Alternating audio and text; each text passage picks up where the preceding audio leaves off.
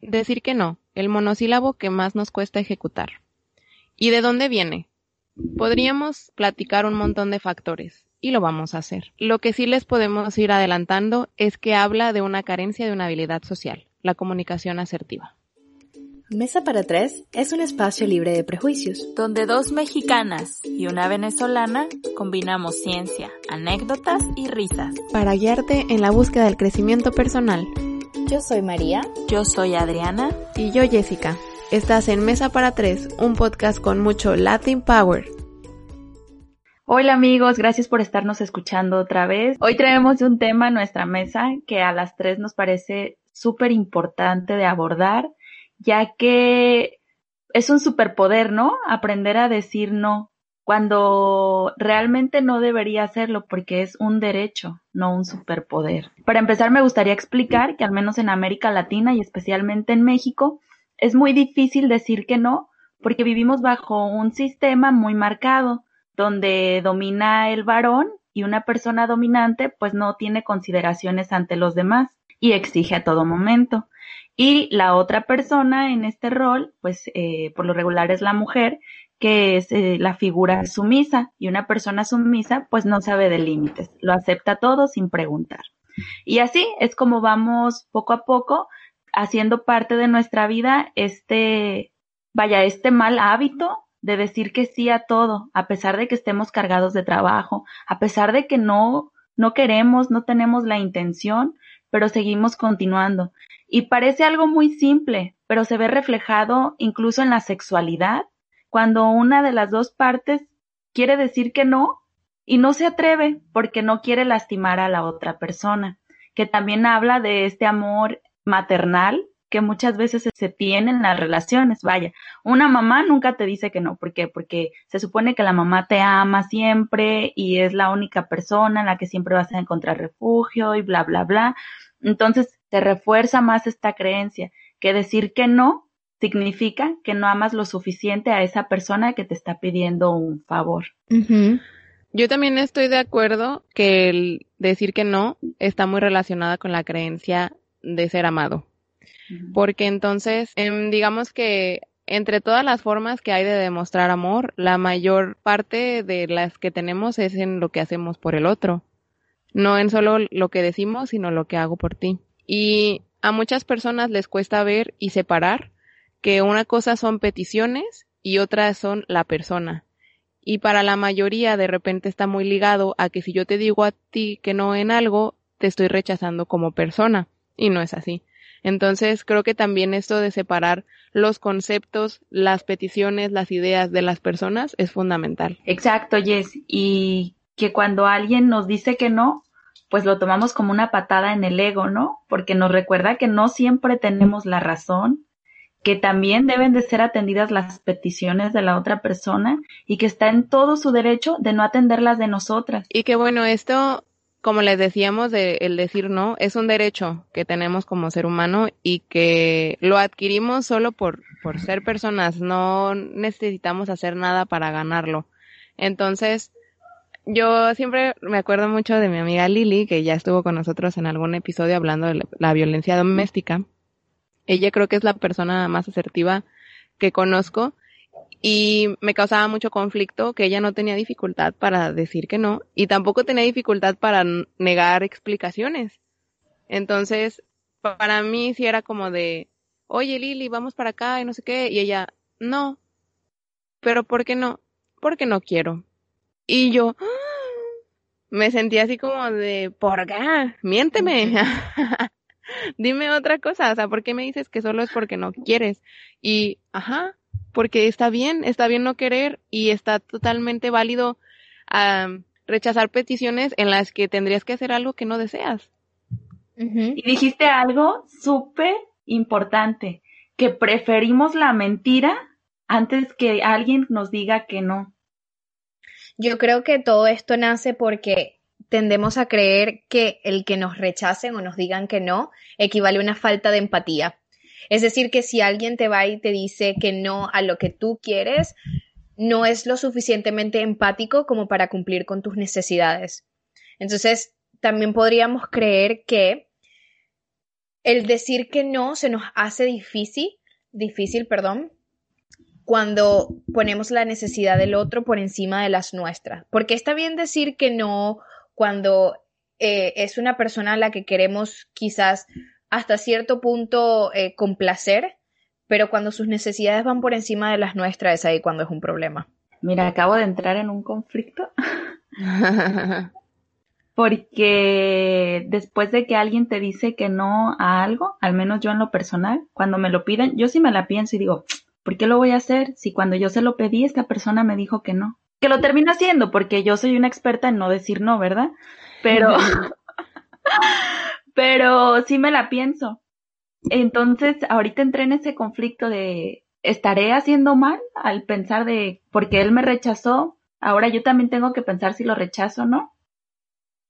Mm, yo creo que un poquito. O sea, lo que yo pienso de eso es que la decisión de una persona no tiene que afectar tu querencia o lo que tú quieres, ¿no? Cuando tú le das a una persona su acepta algo, lo haces porque unilateralmente nació de ti decir ese sí y no, no es arraigado a lo que otra persona te haya hecho. Porque imagínate, si uno le paga con la misma moneda a cada una persona que te hace algo, el mundo estaría una locura.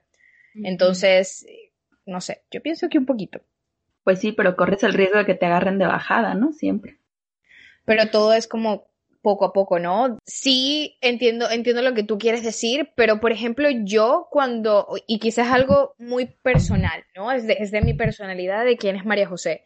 María José, si a mí una persona me dice que no hoy, está bien, al día de mañana no me la voy a pensar, pero si constantemente me continúa haciendo lo mismo, va a llegar un momento en el que digo, ok, esto no está bien. Ahora hay que hacer algo para que esta persona entienda que lo que está haciendo no está bien, pero no de buenas a primera. Yo considero que esto se resuelve como, como casi todo se resuelve. Que chequemos nuestros valores, lo que es importante y si nos acerca o nos aleja a los valores. Por ejemplo, yo lo veo así. Yo también he tenido mucha dificultad para decir que no a las personas y esta dificultad obviamente viene cuando es alguien que me importa, porque alguien que no me importe, o sea, fácilmente no gracias o, o, no puedo y no o no quiero y sin problema, pero cuando es alguien importante para mí es que empiezo con este conflicto. Yo tiendo a ser una persona muy entregada. Entonces, definitivamente, aunque las personas a mí me hayan rechazado en el pasado, a mí no me pasa esto de que, pues ahora por eso no. Pero parte de eso sí me ha provocado de repente estar entonces en estas relaciones en las que yo doy y doy y doy y doy y doy porque de verdad no espero nada a cambio, pero se han terminado aprovechando de, de mí, de todo lo que yo doy. Es que corres el riesgo, perdón amiga, corres el riesgo de estar en relaciones no recíprocas. Ajá. Entonces creo que ese, la reciprocidad es un valor que yo últimamente he querido adherir a mi lista de valores porque sí está muy padre ser entregada y está muy padre dar sin recibir, es genial, pero también hay que saber diferenciar con quién. Y creo que en las relaciones valiosas es importante que haya reciprocidad. Sí. A mí, por ejemplo, me pasaba, y yo en verdad, esto es algo muy estúpido, pero pues yo tuve que hacer mi estudio para poder hacerlo. Yo empecé a tener una amiga, ¿no?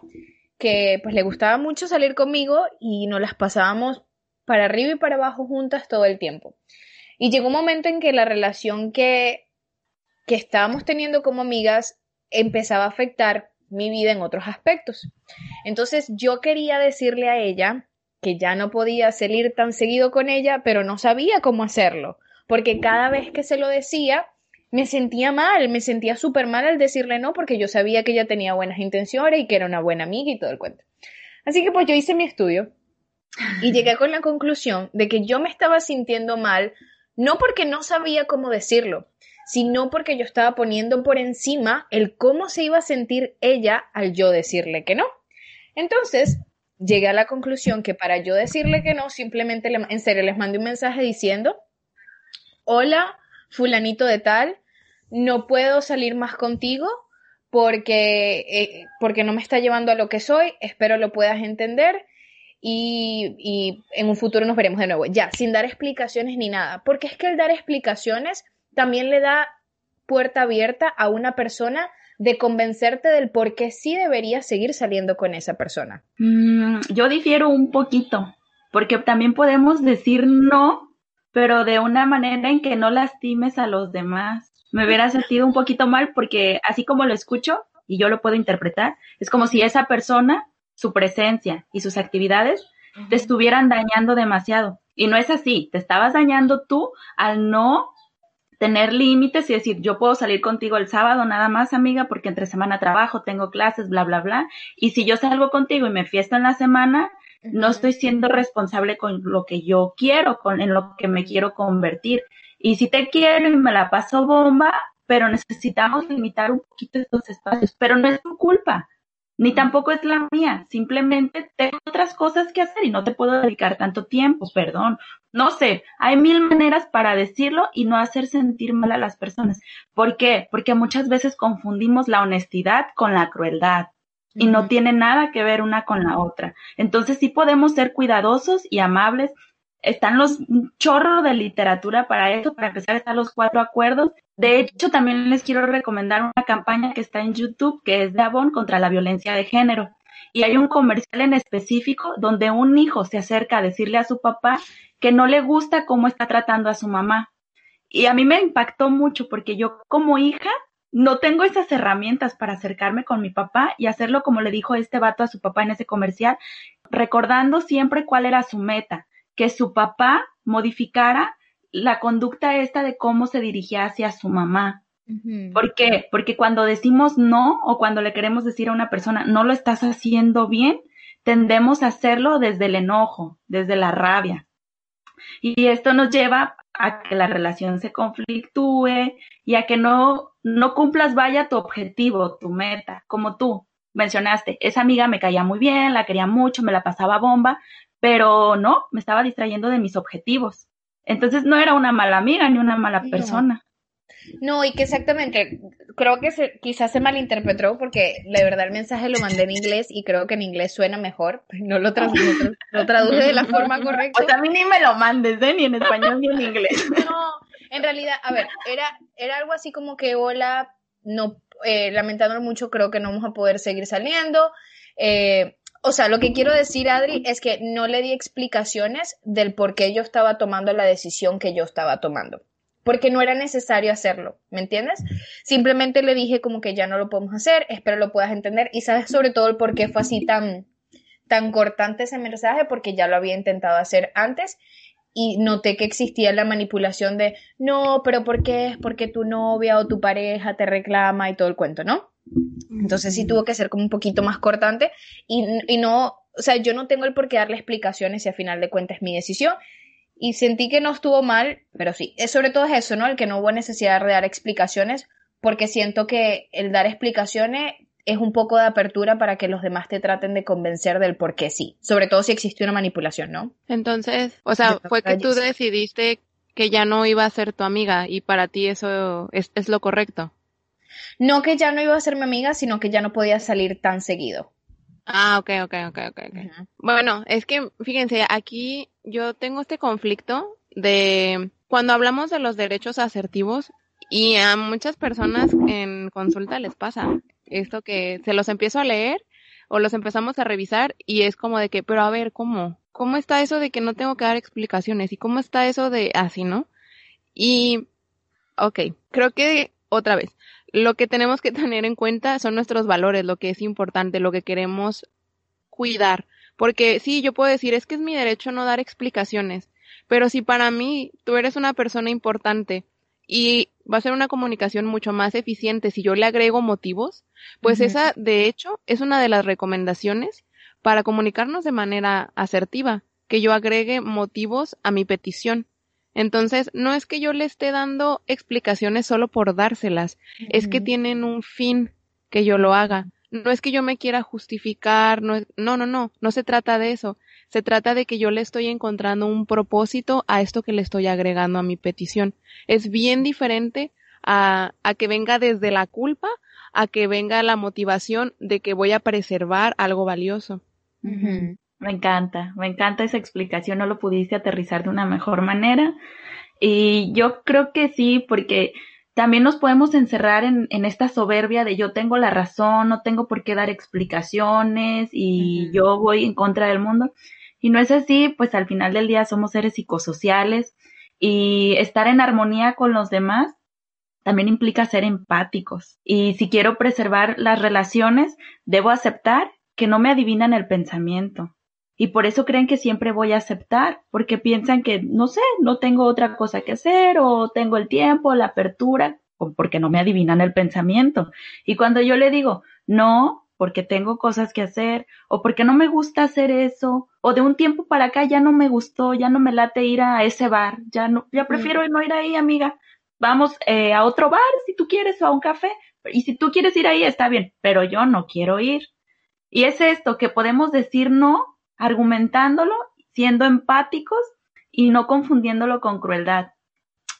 Hay una frase que me gusta mucho de Odín Dupeirón, que él dice, todos te dicen, sé tú, sé tú mismo siempre, este, no cambies, bla, bla, bla. Y él dice, bueno, pero si eres un estúpido, no seas tú todo el tiempo, cambia y modifica. Y si es cierto, yo para mí antes eh, decir sí a todo era como de, bueno, eso es ser buena persona, eso es querer a los demás. Y ahora durante mi proceso me di cuenta que, que sí los quiero, pero no los estaba queriendo de la forma correcta, porque al yo darme completa a ellos, no me estoy dando completa a mí. Y a mí me gusta querer a personas completas. Entonces yo quiero que las personas de mi alrededor también me quieran a mí siendo completa, no cachitos de lo que ellos quieren ver. Fíjense que yo hace tiempo, no, no digo que ya lo tengo superado, realmente hay situaciones en las que me sigue costando mucho trabajo decir que no. a Adri ya le he estado lloriqueando al respecto. y, pero en el pasado era peor aún. Y recuerdo mucho una situación en la que me habían invitado a un partido de fútbol y yo ya había dicho que sí a eso. Y otras personas que también bien importantes para mí me invitan a un bar y para mí es como de que me conflictué. Entonces, yo, yo hago esto. Le digo a las personas del bar, ¿saben qué? Es que tengo un partido de fútbol, pero déjenme ver si les puedo conseguir entradas. Si, no, si no les puedo conseguir entradas, igual y no voy para acompañarlos ustedes al bar. Entonces, vi a ver si podía conseguir entradas, no pude, pero yo de todos modos quería ir al partido de fútbol. Eh, y ya estaba a punto de no ir hasta que tuve como un diálogo interno conmigo y dije, a ver, es que ¿por qué no dices la verdad?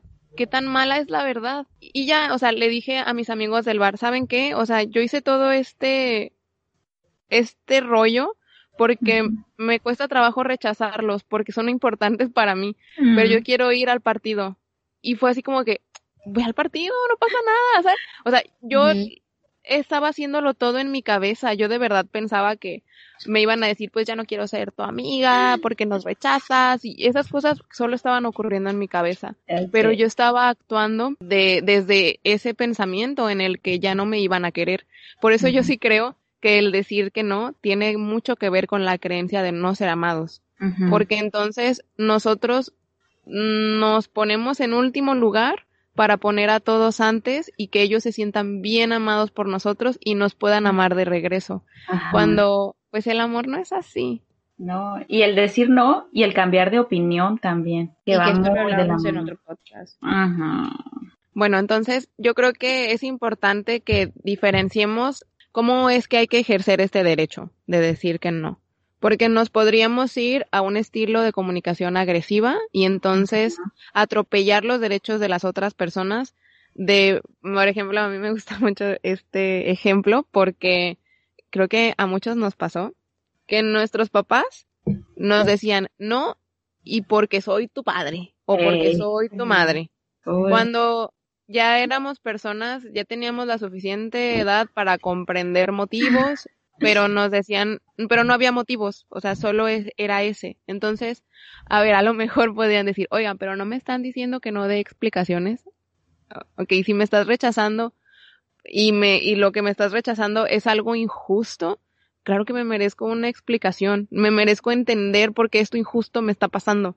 Entonces, si hay situaciones en las que el que el otro ejerza sus derechos podrían violar los derechos de la otra persona. Acuérdense que mi libertad termina donde la del otro principia. Yo también creo que, que, por ejemplo, algo que pasa es que solemos creer que decir no es como que somos personas egoístas, ¿no? Y decir que sí es que somos personas atentas. Entonces, muchas veces si alguien nos dice que no, lo tomamos a que nos está diciendo que no a nosotros, a la persona. Y a veces alguien te dice, no, no quiero ir a tal lugar, pero no tiene nada que ver contigo, simplemente no quiere ir al lugar y entonces empezamos a creer que esa persona es egocéntrica, es egoísta, eh, no es considerada, y etcétera, etcétera, etcétera. Pero es porque tendemos a, confundir el que nos dice no a un acto y no a nosotros como persona. Oigan, ¿y cuáles son las ganancias de aprender a decir no? Creo que lo que decía Jessica, ¿no? Como que le das validez y aceptación a tus valores. Empiezas a poner a tus valores en práctica cada día y no, no ponernos a un lado, no ponerlos a un lado para, para comprometer o para llenar las necesidades del otro. También te empiezas a responsabilizar más de ti mismo porque, por ejemplo, cuando estamos en, en una comunicación pasiva, se tiende a victimizar bastante y a decir, es que son los otros que ay, se van a enojar conmigo y ellos son los que me están haciendo esto y, y no, pues tú eres el que está tomando la decisión de, de mentir, de no comunicarte adecuadamente. Entonces, el hecho de decir, ¿sabes qué? Yo estoy diciendo que no y es porque no quiero, pues también viene con esto de a lo mejor enfrentar esas consecuencias que habías estado evitando, pero que yo te aseguro que no son como las piensas. Así como les platiqué en mi ejemplo, yo pensaba que ya no me iban a querer y que ya no íbamos a ser amigos, hasta la fecha lo somos y no pasó nada. O sea, entendieron totalmente que yo ya tenía otros planes. Entonces, sí creo que el, eh, este ejercicio de decir que no también nos da mucha responsabilidad de nuestras decisiones y por lo tanto de nuestra vida. ¿Y ustedes no creen, amigas, que el decir que no empieza por nosotros mismos, más allá de decirle no a otros? Y a ver, con esto me refiero a cuando nosotros le decimos así, le decimos que sí a otra persona, es porque nos estamos diciendo no a nosotros. Entonces yo creo que el cambio debe, existir en nosotros mismos, en cambiar ese no, más allá de decirlo verbalmente a los demás, empezar a decirnos sí internamente. Sí, te entiendo. Creo que viene acompañado del sentimiento de merecer, ¿no? Del merecimiento. Y yo lo relaciono mucho con el descanso porque a mí hasta hace unos meses me costaba mucho descansar, pero descansar en serio, desconectarme de todo y no estar pensando de que estoy aquí de floja y mañana tengo que hacer esto y esto y esto otro y bla, bla, bla. Y era no respetar mi descanso. Entonces, esto que dices tú, ahora yo sé que merezco ese descanso y merezco desconectarme del mundo por 24 horas o las horas que yo quiera y así también lo aplico muchas veces en mi vida. No siempre, la verdad apenas estoy trabajando esto, pero lo aplico en mi vida de que, no sé, mi mamá me manda a un mandado y le digo, ¿sabes qué, mami? Está muy lejos, está haciendo mucho sol y no, puedo ir mañana, pero hoy no. Y es porque está haciendo sol, nada más por eso. Porque yo, Adriana, me merezco ir cuando esté haciendo sombrita, porque no quiero ir cuando esté haciendo sol. Entonces, para mí el decir no va acompañado del merecimiento, de qué merezco y también qué merecen los demás, ¿no? Por ejemplo, en ese ejemplo tonto que doy, mi mamá para mí es la mujer más importante de mi vida y ella tiene más ocupaciones que yo y merece que yo le ayude, que le haga ese favor. Pero yo también merezco de ella pues esta participación de respeto donde me espere hasta mañana. Entonces, es para mí el decir no es merecer. Sí, estoy de acuerdo. Una preguntita que yo les quería hacer y esto no sé si tenga lógica. A ver, yo siempre he creído que hay una diferencia entre excusas y razones, ¿no? Cuando decimos que no, creo que está dar bien razones, que creo que son justificativos, pero no excusas. Entonces, ¿cómo podemos diferenciar una razón de una excusa a cuando le estamos diciendo, diciendo a una persona el porqué de nuestra decisión y de decir que no? Ok, creo que la diferencia es el objetivo que tiene lo que yo estoy diciendo. Porque si yo quiero que tú me entiendas y con este entendimiento, de todos modos, yo estoy asumiendo la responsabilidad de lo que hice, pues creo que sí te estoy explicando lo que pasó. Pero si con esto de que tú me entiendas, quiero que se te olvide lo que hice mal, entonces creo que tienen el, tiene el objetivo de ser una excusa, porque me estoy, me estoy excusando de lo que hice.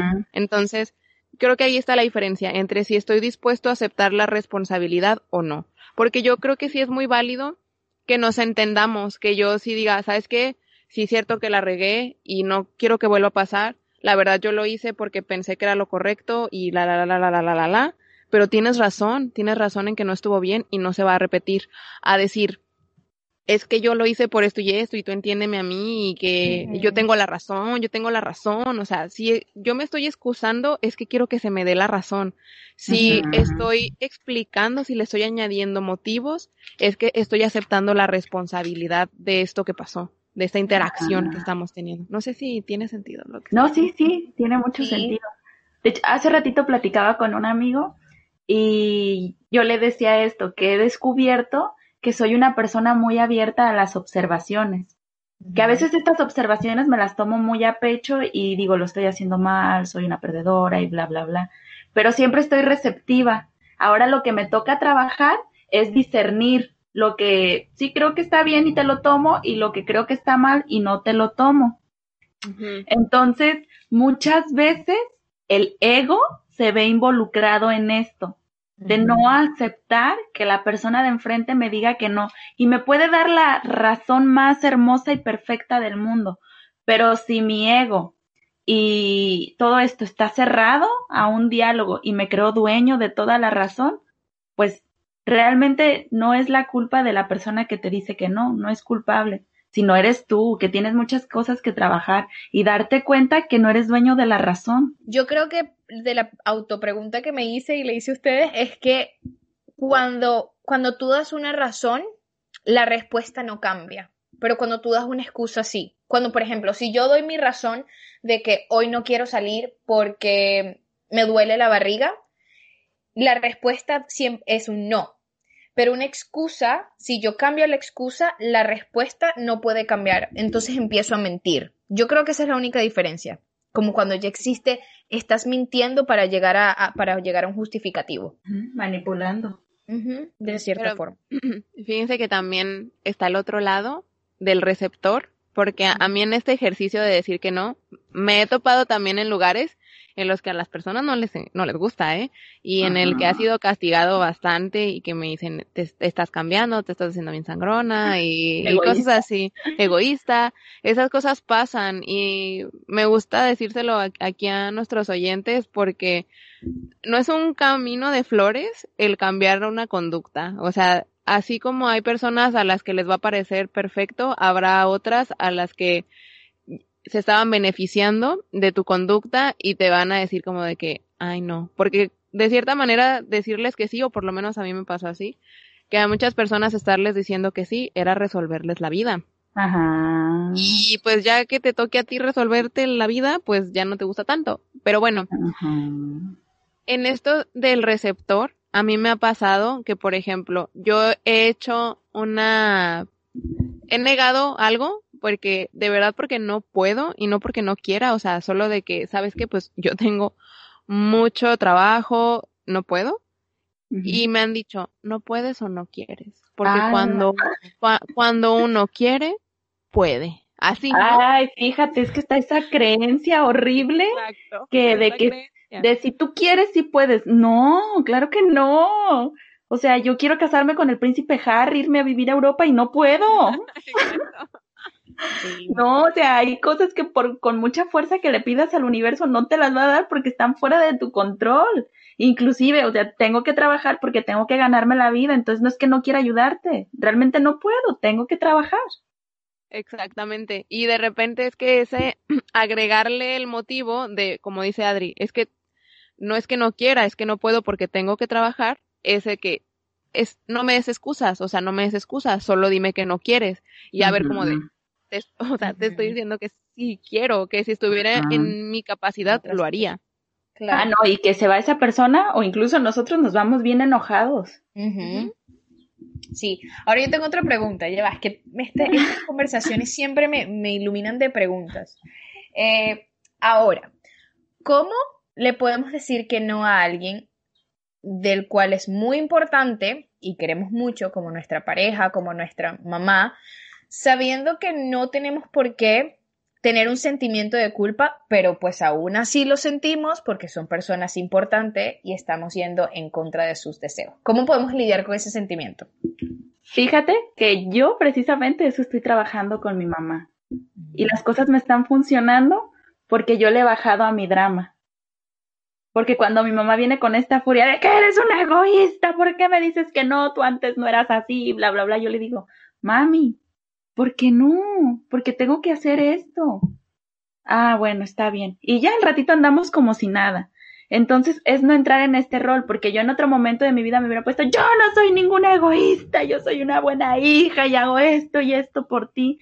Entonces, cuando, vaya, cuando tú sabes lo que mereces y que lo que estás haciendo está bien, a la otra persona no le queda de otra, no le queda de otra y lo acepta.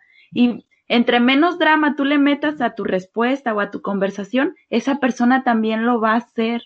Pero vaya, si nota que en ti hay mucha culpa y le estás metiendo drama y un chorro de explicaciones y ya se empieza a subir el tono de la conversación, pues de ahí se van a agarrar y uno de los dos va a hacer garras al otro o la relación va a tronar.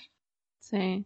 Creo que esto empieza desde el cambio del pensamiento de que este es mi derecho y lo puedo ejercer y no estoy siendo egoísta por ejercer mi derecho. Que, a ver, no es así tan fácil de decirlo y ya, ¿verdad? Todos sabemos que un cambio de conducta no nada más eh, se trata de esto. Cuando nosotros empezamos a ponerlo en práctica, como le pasa a Adri, ella se ha encontrado con una respuesta más o menos positiva. Por lo tanto, entonces ella, ella ya sabe, ah, funciona, esto funciona. Entonces, por lo general, cuando nosotros nos comunicamos de manera asertiva, es que nos vamos a topar con esto, porque es una habilidad que funciona. Si no, no se las estaríamos recomendando. O sea, sí, nos vamos a topar también en lugares en la, en la que, como les decía, ¿no? Que no me des excusas, dime que no. Y cosas así, sí, también nos vamos a topar con eso. Pero en mayoría va a ser con personas en las que el ejercer yo mis derechos no les causa conflicto. Y si les está causando tanto conflicto que yo ejerza mis derechos, entonces creo, me, creo que me tendría que preguntar si la relación, sea de pareja, de amistad, de trabajo, es sana o no es sana, porque porque a alguien le causaría tanto conflicto que yo haga valer mis derechos. Exacto. tengo un ejemplo buenísimo. Mi amigo Manuelito y yo, tan hermoso que ya lo he mencionado aquí, trabajamos juntos un tiempo en la misma empresa. Entonces, en una, siempre nos salíamos tarde del trabajo, siempre había mucho trabajo y salíamos tarde. Y en una ocasión él tenía un compromiso y alistó sus cositas, a las seis en punto se puso su mochilita y ya se iba a ir. Y otros trabajadores de ahí de la empresa le empezaron a tirar, pero durísimo. Total, que llegó el momento donde le dijeron, tú nunca vas a ser dueño de una empresa porque no te pones la camiseta, porque no te quedas horas extras. Y mi, mi amiguito no, casi nunca le respondía a nadie, ah, no, yo me encendí como cerillo y les dije, a ver, yo era recursos humanos, así que yo aparecí. Y les dije, a ver, él está en todo su derecho, su horario laboral ya terminó. Si ustedes o yo o quien sea nos queremos quedar sin goce de sueldo, porque no nos pagaban horas extras, sin goce de sueldo, es nuestro problema. Él está ejerciendo su derecho. Pero nos cuesta tanto defender esta postura y con personas insignificantes, como en esa ocasión con trabajadores que vaya, ni siquiera eran los dueños de la empresa, ¿no? Pero creen que trabajar horas extras, decirle que no al patrón, eh, esto es ponerte la camiseta, ¿no? Eso quiere decir que no organizaste tu tiempo, nada más, no es ponerte la camiseta. Y se me hace súper chistoso porque muchas personas que conozco les pasa esto, su relación laboral se vuelve tóxica porque no hay un límite con tus compañeros de trabajo, te da vergüenza irte a tiempo, este, te da pena decir, no, tuve un día muy desocupado, muy tranquilo, no, entre más en chingames, entre más te rompas la madre, eres mejor trabajador. Y esto va también, entre menos veces digas que no, eres mejor persona y está muy distorsionada la realidad. Claro que no. O sea, lo raro, bueno, no lo raro. la frase adecuada sería decir, no manches, esa chava siempre dice que sí. Y no, lo extraño es, casi siempre me dice que no. Y vemos el decir no como un superpoder. Y no es un superpoder, como dije al principio. y es que también las personas que, que rompen el molde, por así decirlo, que empiezan con este cambio de ser asertivos y de defender sus derechos y todo esto, me incomodan porque me ponen en evidencia de que yo este, he estado violando los de los demás o he estado violando los míos. Entonces, y ahí es donde pega. También por eso a veces no está así súper aceptado y no a todo mundo le va a caer como miel sobre hojuelas. Pero a ver, eso ya es responsabilidad de los otros. Mientras tú sepas que estás siguiendo en pro de tus valores, estás en el camino correcto. Yo creo que también es importante hablar de que cuando ejercemos un derecho, también tenemos un deber, ¿no? A mí me parece que muchas veces eh, decimos, no, son mis derechos y son mis derechos y ahí sí como que, ok, ¿en qué momento entran tus deberes en el que también tienes que respetar cómo se sientan los demás? Porque sí, o sea, no pretendas ir por la vida diciéndole que no a las personas y que esto no va a causar un efecto, va a causar, pero eso es ya responsabilidad de esa persona el ver cómo va a lidiar con sus emociones, ¿no? Pero tenemos que tener también conciencia de que existen derechos y deberes y que ambas partes deberían, tenemos que ponerlas en práctica para poder así tener una comunicación asertiva.